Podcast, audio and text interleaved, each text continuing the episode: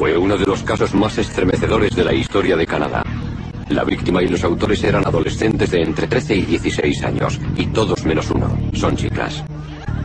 Un crimen tan violento que causó conmoción en Victoria, la pacífica capital de la Columbia Británica, y llegó a los titulares de todo el mundo. Rina Berg, que vivía en un hogar de acogida, pasaba el fin de semana en la casa de sus padres. El viernes por la noche una amiga le llama para invitarla a una fiesta junto al río. Al principio Rina dice que prefiere quedarse en casa, pero finalmente decide ir.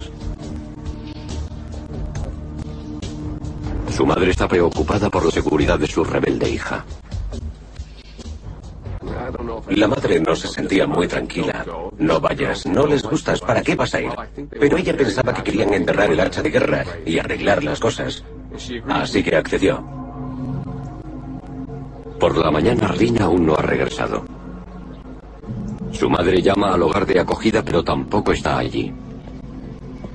La ley obliga a avisar a la policía cuando los residentes se saltan esa condición. Que un viernes por la noche se denuncie la desaparición de una joven de un hogar de acogida, como era el caso de esa chica, no era nada extraño. Normalmente vuelven a casa antes de 72 horas. El lunes por la mañana Rina sigue sin aparecer. La policía hace indagaciones en su colegio. Los días siguientes empiezan a circular rumores alarmantes entre los estudiantes. El más importante era que había habido un altercado y que una chica había desaparecido. O quizá que podría haber sido asesinada. Lo que complicó un poco el caso al principio fue que algunos decían haber visto a la chica desaparecida después de haber sido supuestamente asesinada. Las informaciones eran incoherentes.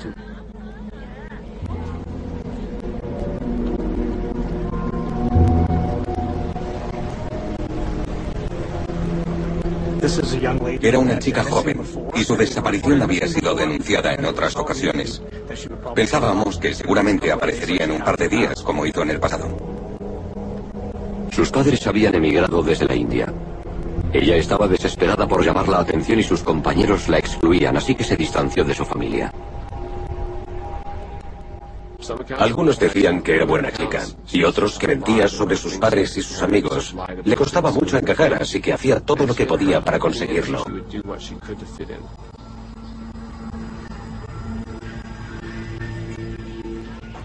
Se rumoreaba que había sido golpeada por una multitud y que había muerto en la agresión.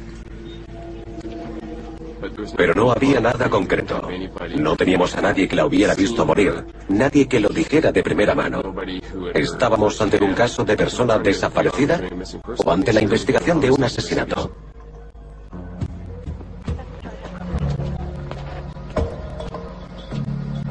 Finalmente, la policía obtiene la pista que buscaba. Alguien identifica a Chloe y Jesse y dice que han alardeado de haber pegado tan fuerte a Rina que le han partido la nariz. Resulta que esas dos chicas viven en el mismo hogar de acogida. La policía les hace una visita y se las lleva para interrogarlas. Las cosas empiezan a ir más en rápido.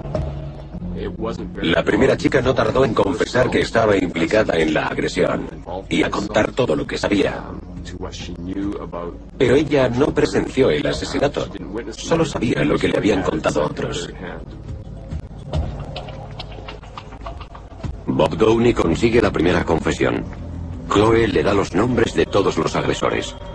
Un chico y siete chicas. Él tiene 15 años y la chica más joven acaba de cumplir 13. Pero una confesión no basta. Bob da órdenes de detener a todos los sospechosos y se hace cargo de sus interrogatorios.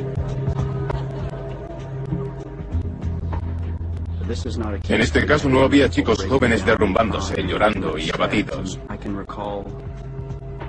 De hecho, una de las principales sospechosas casi se jactaba de todo. Recuerdo algunas de las agresoras sentadas ahí charlando y riéndose. Cuando pasaba a su lado, casi sentía asco. Era algo inimaginable. La policía averigua que estos chicos suelen reunirse bajo el puente Craig Flower a la orilla del río.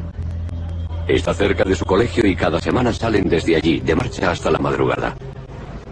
Es su punto de encuentro favorito, oculto a los ojos de los adultos. Los chicos se sienten libres para hacer lo que quieran. Atrajeron a la víctima con la excusa de ir de marcha. Como ya saben, le tendieron una trampa. La atrajeron hasta allí. Ellos ya estaban preparados. Habían planeado pegarle. Y eso hicieron. Esa noche en concreto, Rina decidió unirse al grupo bajo el puente.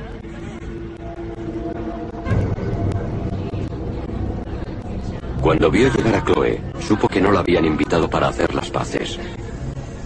La tomaron con ella.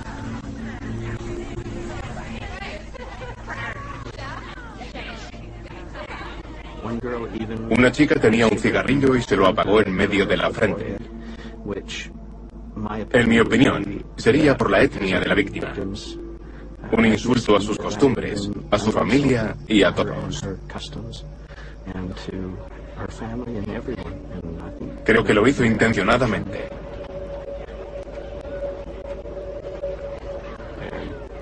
La chica desaparecida respondió a golpes y comenzó la pelea entre las dos. Entonces se metieron los demás. Llegaron a ser ocho. La rodearon y no tuvo escapatoria. Era imposible ganar o escapar a ese chip mafioso que se había activado. En ese momento no tenía nadie en el mundo. No había nadie con ella, nadie de su parte. Finalmente, una de las sospechosas decidió que había tenido suficiente. Era una chica dura, hacía kickboxing y se había peleado antes. Ellos sabían que era peligrosa. Hizo que los demás pararan. Les dijo que ya era suficiente y que quien quisiera seguir pegándole tenía que pasar antes por ella. Menos mal, porque podrían haber continuado la agresión. Le robaron el bolso como si fueran ratas disputándose un pedazo de carne. Cuando termina la brutal paliza, los agresores abandonan a Rina a su suerte. Aún se podía mover. Caminaba lentamente y no habló con nadie. Se puso a cruzar el puente hacia el este en dirección a Sanich. Los chicos que la vieron la describieron. Su cara llena de moretones, con la nariz ensangrentada y, como he dicho, tambaleándose. Los ocho jóvenes agresores hacen un pacto. Acuerdan decir que Rina fue vista por última vez cruzando el puente. Luego hay un giro. Seis de las chicas dicen que Warren y Kelly se separaron y la siguieron. Pero ellos dos insisten en que se fueron a casa. Las declaraciones contradictorias hacen que la policía cambie su investigación. De un caso de desaparición a un posible homicidio, y a concentrar su búsqueda en el río debajo del puente. El Gorg es un río con mareas. Fluye desde Victoria Harbour, está cubierto de hierbas y maleza y con una fuerte corriente. La policía es consciente de que la búsqueda será complicada. El agua es tu enemiga. Es enemiga de cualquier tipo de investigación, especialmente las forenses. Es una barrera psicológica, tanto para los policías como para los criminales. Suele pasar que alguien se deshaga de algo en el agua pensando que ha desaparecido y nadie lo va a encontrar.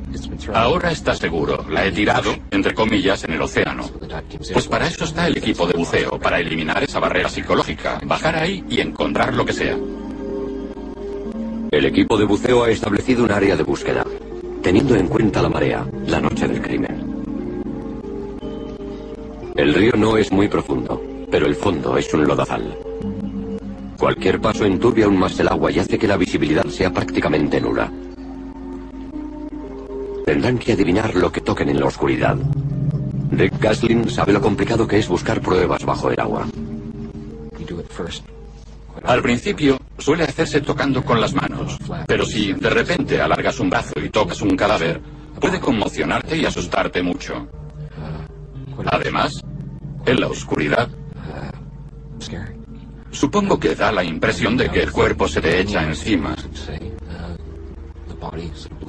Y como la visibilidad es tan mala, tienes que acercarte mucho para confirmar que es un cadáver.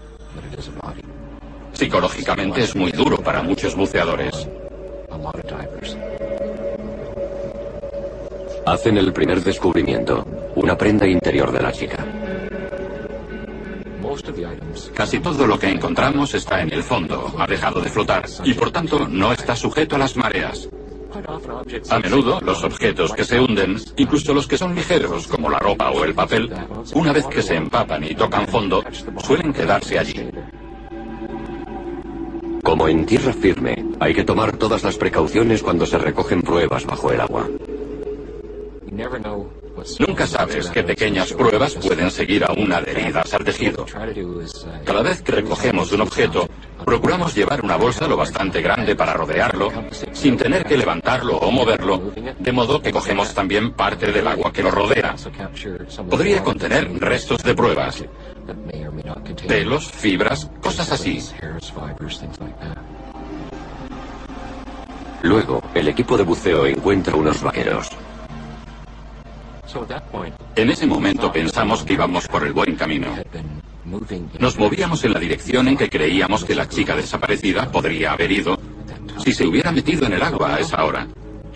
Estábamos seguros de que no pasaría mucho tiempo antes de que la encontráramos. Pasan las horas y los buceadores no han encontrado más que dos prendas. Fue muy frustrante porque estábamos seguros de que tenía que estar en algún sitio. La corriente debería haber sido inusualmente rápida para mover el cadáver si estaba en el fondo. No sabíamos por qué no la encontrábamos si habíamos encontrado su ropa, a menos que no estuviera allí. Ha pasado una semana y Rina sigue desaparecida. El fiscal Stan Lowe está ansioso por acusar a los sospechosos lo antes posible. ¿Pero con qué cargos? Acusará a los adolescentes de la agresión contra Rina o de su asesinato.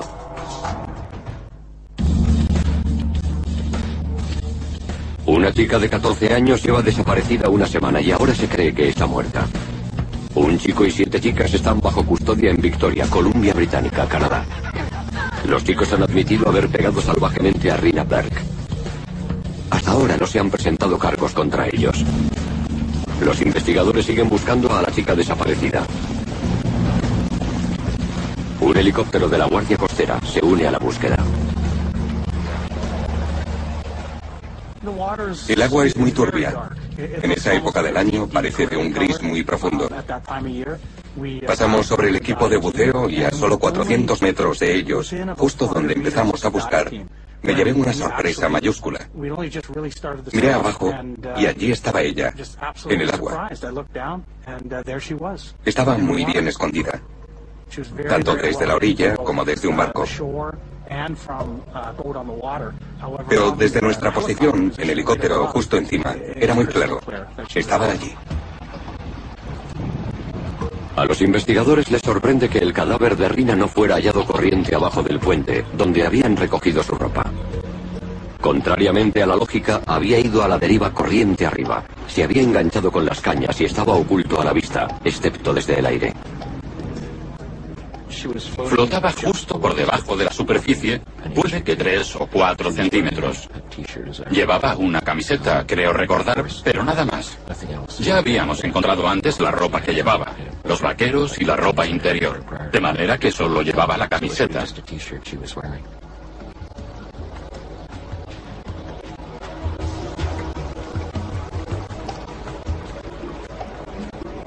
Los buceadores proceden con cautela para no levantar el fango del río alrededor del cadáver y para no destruir ninguna prueba. Obviamente el cuerpo llevaba una semana en el agua. ¿Cuántas pruebas físicas o de ADN quedarían si es que quedaba alguna? Para el investigador jefe Bob Downey, el descubrimiento del cadáver significa que puede empezar a investigar un caso de asesinato. Encontrar el cuerpo fue casi un alivio. Era lo último que quedaba. Puede sonar muy frío, pero ahora tendríamos un crimen y habría que enfocarlo desde un punto de vista forense. Teníamos un cadáver. Eso da sentido a otros pasos de la investigación. La noticia del descubrimiento conmociona toda Victoria. La gente está horrorizada y escandalizada de que un grupo de adolescentes haya podido cometer un crimen tan despiadado. El asesinato atrae la atención mundial. Afectó mucho a la ciudad, en mi opinión, por la edad de los involucrados y porque era una chica joven, asesinada en su propio barrio. Y no solo eso, había otros. Hablamos de 13, 14 o 15 años de edad, casi niños, que eran los sospechosos. No era un caso de pedofilia ni nada de eso. Eran niños asesinando a otros niños. Lo que hace que este caso sea particularmente inquietante es que todos los acusados son adolescentes. Siete de los ocho son chicas. El cuerpo de Rina es sometido a una autopsia. Averiguar la causa de la muerte es crucial. Si murió por la paliza, habría ocho asesinos. Si se ahogó, solo habría dos sospechosos, Warren y Kelly. Sea cual sea el resultado, da fe de la brutalidad de la agresión. Lo que puedo decir es que la chica sufría de graves traumatismos, profundas magulladuras en los tejidos y tenía afectados algunos órganos internos. Eran traumatismos graves, causados por aplastamiento. He presenciado varias autopsias y nunca antes había visto tantos hematomas. Como en un accidente de coche. Ese tipo de heridas. La autopsia demuestra que Rina no murió por la paliza. Enquistados en el tejido de sus pulmones, el forense encuentra restos de grava. Estuve presente en la autopsia como el oficial a cargo. Y la causa de la muerte fue ahogamiento. Creo que eso indicaba que la víctima había sido forzada, porque el agua era muy poco profunda donde se ahogó probablemente aplastada contra el fondo, y en su último intento por respirar, se le introdujeron esos pequeños guijarros en la garganta.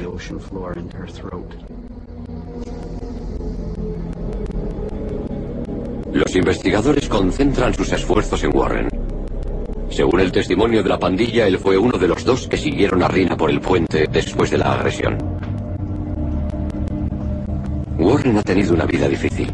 Con 16 años ya llevaba uno sobreviviendo por sus propios medios. Su padre se había ido a California y la última vez que vio a su madre en su caravana llevaba una borrachera de muerte. A Warren le fascinaba una banda de Los Ángeles llamada The Crips. Le inspiró para formar la suya, Crip Mafia Cartel. Él siempre iba de blanco y su banda de azul. Recorrió la escena con el investigador. Le fue contando lo que había pasado, pero minimizando su participación, como si solo hubiera estado allí y lo hubiera visto. Diría que estaba tangencialmente implicado en la agresión.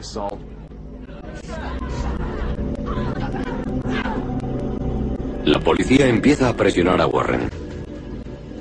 Le dicen que han recuperado del río el cadáver de Rina y que estaba desnuda, de cintura para abajo.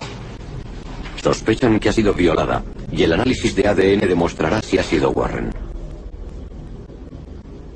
También le explican que buscan huellas dactilares en todas las pruebas. En concreto, en las zapatillas de deporte que han encontrado en la orilla. Por primera vez, Warren pierde la frialdad. Admite que él y Kelly le pidieron a Rina que se quitara la chaqueta y los zapatos, y él los había recogido. Buscando ayuda, pide hablar con su padre. Le oyeron gritar a su padre en Estados Unidos por teléfono diciéndole que la había jodido bien.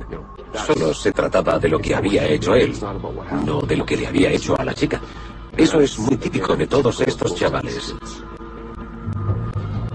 La ley de enjuiciamiento de criminales jóvenes complica los interrogatorios. Warren tiene 16 años y Kelly 15 en el momento del asesinato.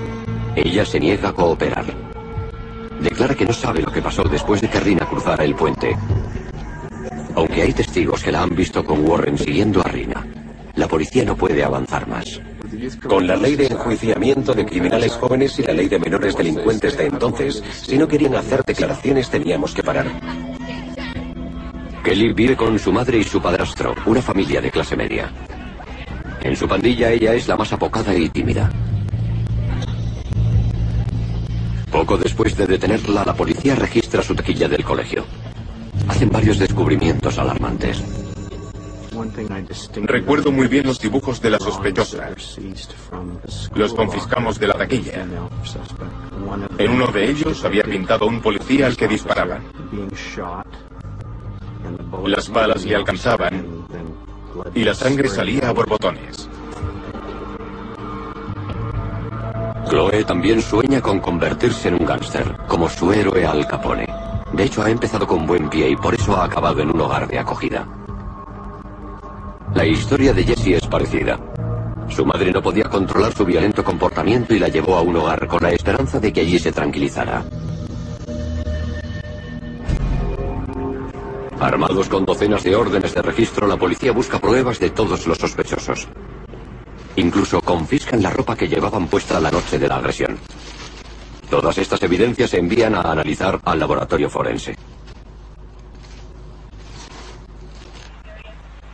El equipo de buceo vuelve a la escena del crimen, registrando el lecho del río, por si se le hubiera pasado alguna prueba.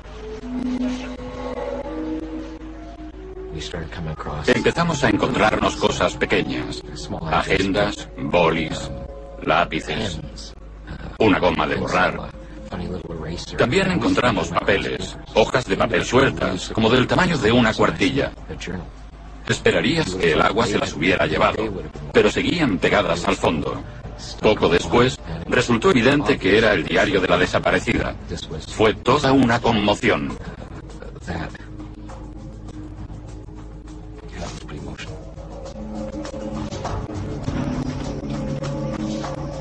El diario de Rina es enviado al laboratorio forense de la Real Policía Montada de Canadá. Quizá contenga pruebas que conduzcan a su asesino.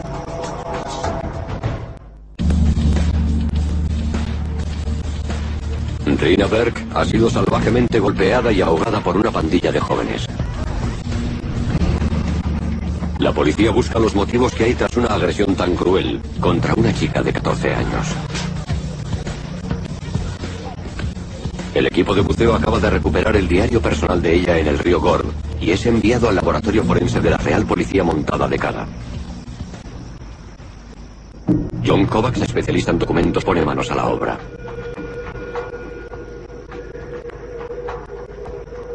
Cada segundo cuenta porque el agua sigue deshaciendo el papel, diluyendo la tinta y llevándose las pruebas.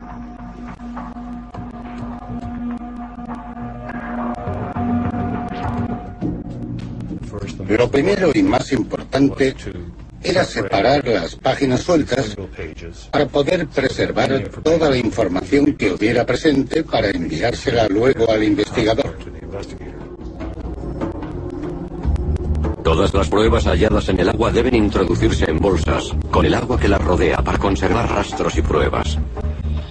En el caso de documentos de papel ha de hacerse rápidamente antes de que se deshagan. El papel en su fabricación es hasta un 97% de agua con unas pocas fibras. Al confeccionarse se le extrae el agua y quedan solo las fibras. Ahora bien, cuando el documento está expuesto a un entorno donde hay humedad, se hincha considerablemente y se empieza a descomponer. Lo primero es separar las páginas que aún no se han pegado del todo.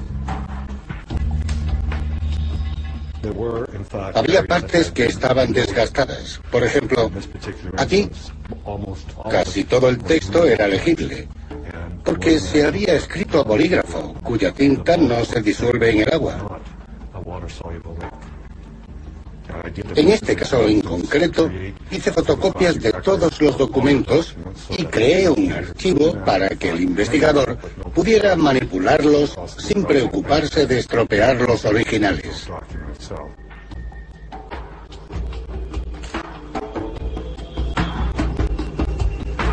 El objetivo de John Kovacs es preservar los documentos para determinar posibles conexiones entre hechos y personas que pudieran arrojar luz sobre la agresión a Rina. La policía amplía su búsqueda. Empieza a interrogar a los familiares y amigos de los acusados para averiguar el móvil de esta violenta agresión. Los investigadores descubren que durante las dos semanas anteriores al ataque, Chloe y Jessie, las compañeras de Rina en el hogar de acogida, habían hablado por teléfono con Kerry. Cuando lo estaban planeando decían cosas extrañas, como llevársela al bosque y enterrarla en un agujero. De nuevo, todo esto nos lo contaron otros chicos.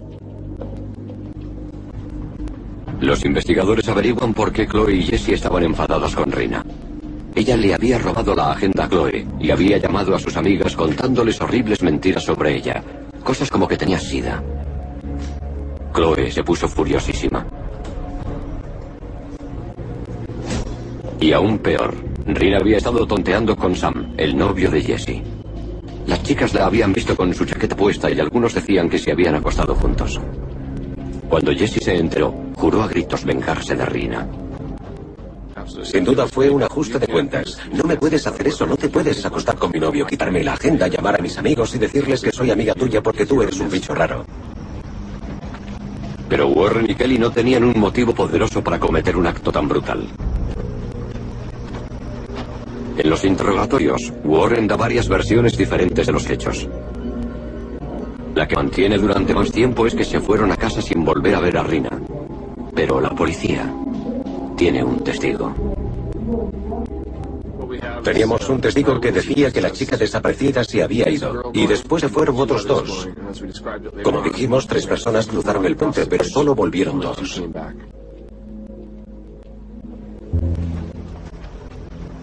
Finalmente, Warren admite que lo que dice el testigo es cierto. Él pretendía realmente irse a casa, pero Kelly le pidió que se quedaran para ver si Rina estaba bien. Más tarde nos dijo que no iban a ver si estaba bien, sino que iban a hacerle más daño. Finalmente, Warren lo confiesa todo ante los investigadores. La chica preguntó a la desaparecida si se iba a archivar. Se ha llevado una buena paliza y no tiene medios para defenderse. Así que responde que no lo va a hacer.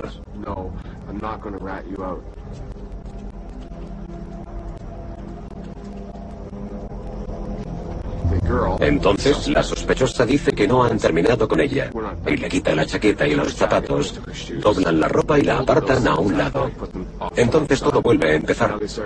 La humillan aún más, demostrando el poder que tenían sobre ella.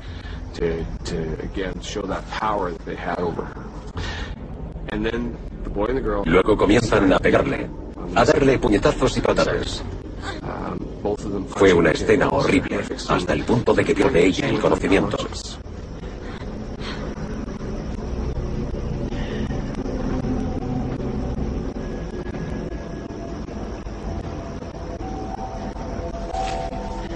Al final, los dos la arrastran hasta el río Gorg.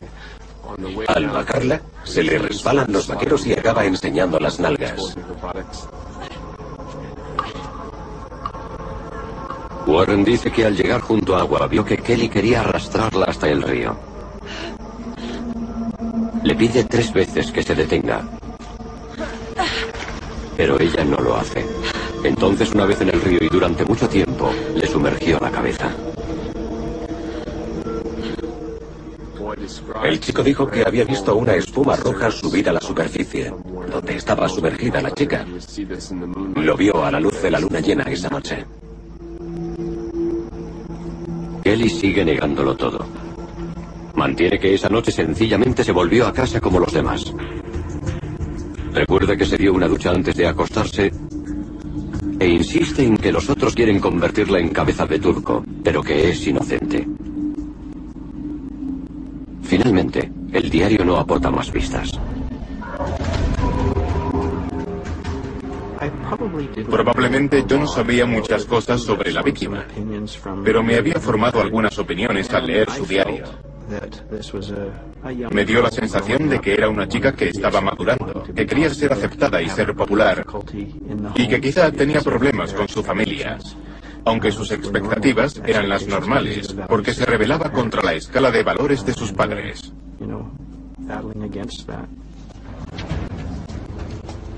A pesar de poseer algunas pruebas, los abogados tienen un trabajo difícil por delante. Deben preparar acusaciones consistentes contra ocho acusados. Seis por agresión, con agravantes, y dos por homicidio en segundo grado. Los fiscales deciden que Warren y Kelly sean juzgados como adultos.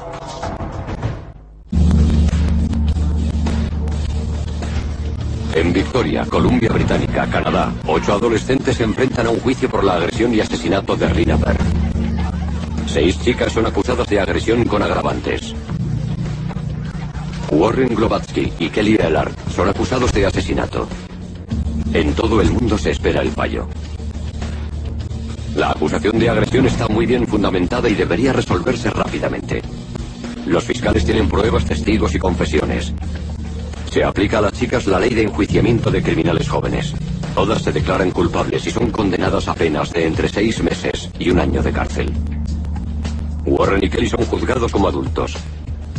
Los dos presentan recurso pero es rechazado.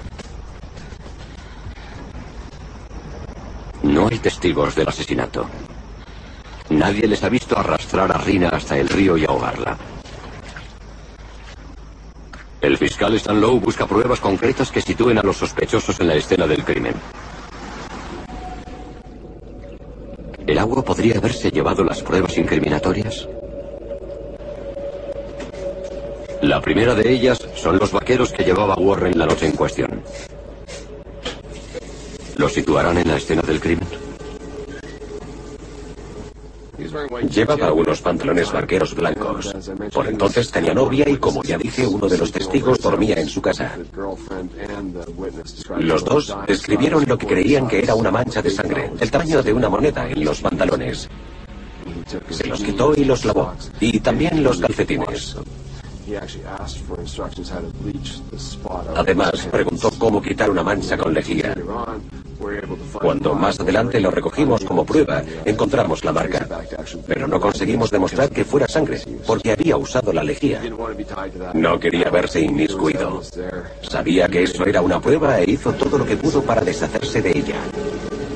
La siguiente prueba son los zapatos que llevaban los acusados. Cada par se introduce en bolsas individuales. Scott Green los analiza en el laboratorio forense de la policía montada y advierte algo extraño. Después descubrí que esos zapatos, aunque parecían secos cuando los metimos en la bolsa, habían empezado a rezumar agua que se había acumulado en el fondo. Con los demás zapatos que confiscamos no pasó eso. Mi teoría actual es que esos eran los zapatos que llevaban esos dos sospechosos la noche del asesinato. Se habían empapado completamente y aún no se habían secado del todo.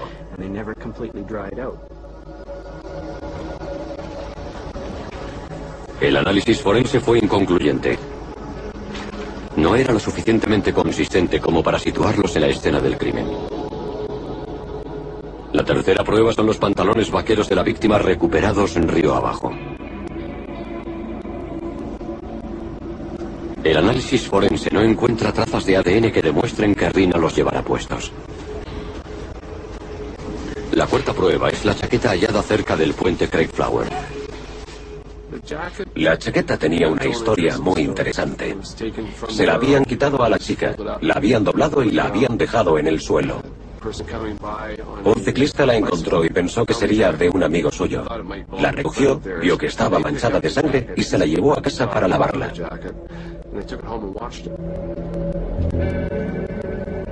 El fiscal sabe que sin pruebas concluyentes será casi imposible situar a los sospechosos en la escena del crimen. Aunque Warren ha confesado muchas cosas, Kelly lo ha negado todo.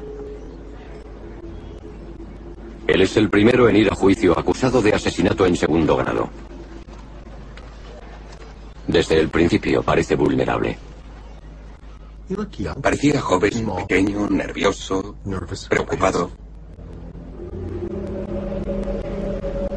El fiscal Stan Lowe comienza su alegato con una afirmación muy dura. Tres cruzaron el puente y solo volvieron dos. Warren admite que cruzó el puente con Kelly y que alcanzaron a Rina.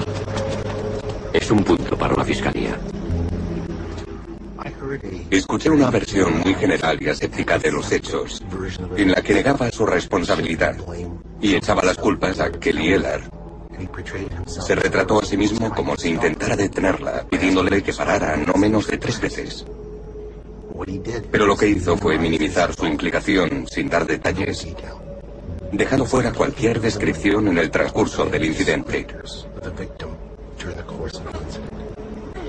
En un careo, Stan Lowe le interroga sobre los hechos de aquella noche, minuto a minuto, pero no en orden cronológico. Confía en que su táctica ponga nervioso a Warren. No hablaba de cuáles fueron sus motivos, y lo puse en esa tesitura. Habla de los hechos ocurridos en términos vagos, pero le hice detenerse en cada uno de ellos. Le pregunté qué pensaba en ese momento, qué estaba pasando, qué esperaba que pasara. ¿Y por qué la ayudó a quitarle los zapatos y la chaqueta? Él no lo sabía. No tenía respuestas razonables para las preguntas que se planteaban sobre sus actos.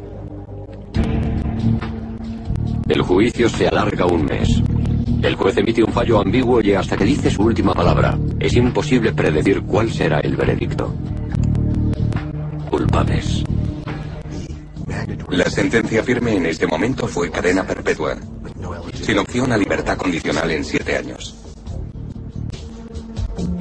Warren tenía 15 años en el momento del crimen y 17 cuando fue condenado a cadena perpetua. Los letrados creían que la condena de él contribuiría a procesar a Kelly. O eso pensaron todos. Pero el crimen ha causado un verdadero escándalo en Victoria y los abogados de Kelly han solicitado que su juicio se traslade a Vancouver, a 150 kilómetros de distancia. Tras dos años de retrasos, Kelly Ellard finalmente se presenta ante el juez. Ha admitido su participación en la primera paliza, pero nada más. Su abogado insiste en que nada sitúa a su cliente en la escena del crimen. Ni ADN, ni huellas dactilares. Nada. Afirma sencillamente que Warren ha mentido. Sin embargo, Kelly es declarada culpable y se impone una condena. Su abogado recurre inmediatamente. Cinco meses después, Kelly sale en libertad. Catherine Murray, una colega de Stan Lowe, ha seguido el juicio.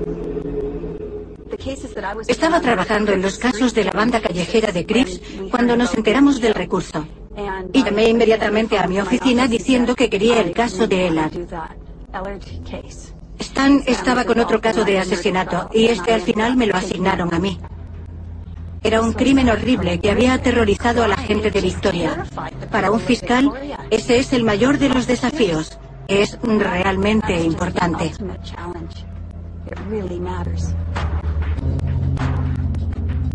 Mientras se prepara para el juicio, Catherine Murray averigua que la chaqueta que Kelly llevaba la noche del asesinato había sido confiscada en un registro. Tenía lo que parecían manchas secas de sal por encima de la cintura y también un poco por las mangas.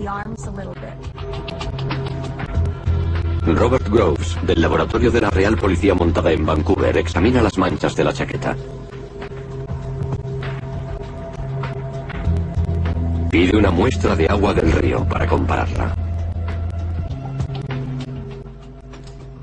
Quería reproducir lo que podría haberle pasado a esta prenda en concreto, no a una parecida, sino a esta exactamente, si hubiera estado en contacto con agua de mar. Metí el cuello en agua. Esta se introdujo entre las fibras y las empapó gradualmente. Cuando me pareció que era suficiente, saqué el cuello del líquido y puse a secar la chaqueta. Cuando se secó, pude ver un dibujo parecido a esta línea de material blanco en la parte del cuello que se había sumergido. Finalmente encontré el cloruro sódico y hasta cierto punto pude resolver el enigma. Esta chaqueta había podido estar en contacto con agua de mar porque los elementos que encontré en mi laboratorio eran idénticos a los que hallé en la zona investigada. La prueba no es suficiente para situar a Kelly en la escena del crimen. Sin embargo, Catherine Murray tiene una idea para dar un buen uso a la chaqueta y prepara otra táctica. Le pide a Warren que declare en el segundo juicio de ella.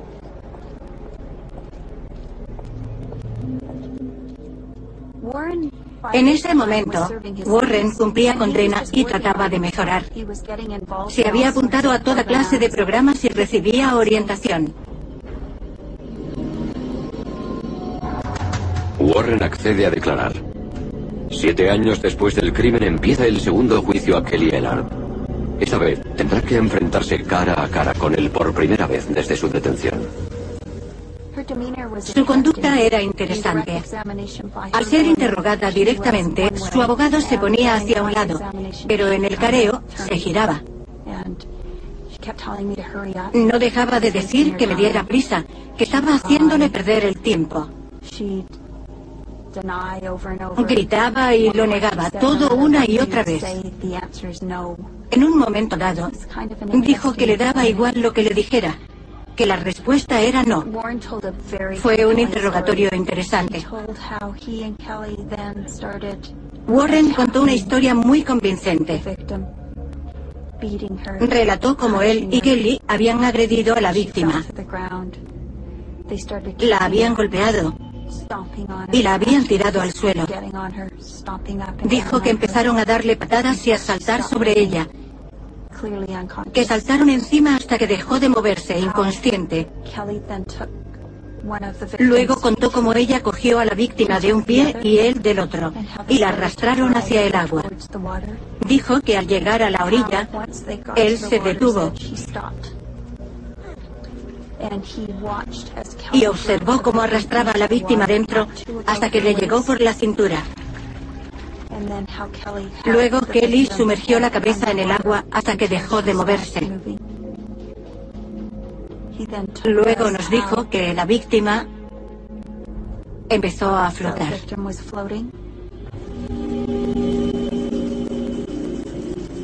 Al acabar el careo, Catherine Murray saca la chaqueta y se la muestra a Kelly. La reacción de la chica deja impresionada a toda la sala. Cogí la chaqueta y le dije que ésta podía contarlo todo. Ella se derrumbó. Dijo que ya tenía lo que quería, que la condenarían y pasaría en la cárcel el resto de su vida. Me preguntó si estaba contenta y cosas por el estilo. El veredicto del jurado. Una bomba. Después de cinco días de deliberaciones, el segundo juicio a Ellar llegó a un punto muerto. Once miembros del jurado decían que era culpable y uno decía que era inocente. Entonces llamamos inmediatamente a los testigos, se lo contamos y nos dijeron que acudirían otra vez a juicio. Así empezamos el tercer proceso. Warren volvió a participar en él y ella fue declarada culpable de asesinato en segundo grado. Kelly Ellard recurre una vez más, pero en 2009 se confirma su condena poniendo fin a un caso que ha durado más de una década. En 2007, tras pedir perdón a la familia Burke, se concede a Warren Globatsky la libertad condicional durante el día, el tercer grado. No creo que la chica muriera en vano. Gracias a su legado hemos conseguido mucho. Fue una noticia de alcance mundial que sacó a la luz la violencia juvenil y afectó no solo a la ciudad o a la provincia, sino a todo el país.